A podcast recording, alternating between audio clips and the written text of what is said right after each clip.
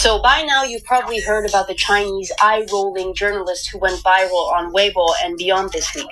It was an incident that happened on March 13 at the press conference of China's Lianghui, the annual parliamentary sessions, a huge political event. But netizens were more interested in two journalists. There was one woman in red posing a rather long and stylized question, and there was a woman in blue standing next to her, looking at her with much disdain and some annoyance, and then she suddenly rolled her eyes.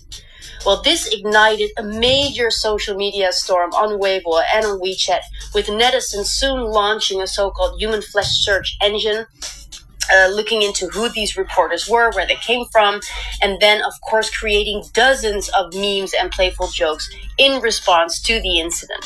Some netizens declared the entire day the social media roll your eyes day. Some even reenacted the entire situation in their own way.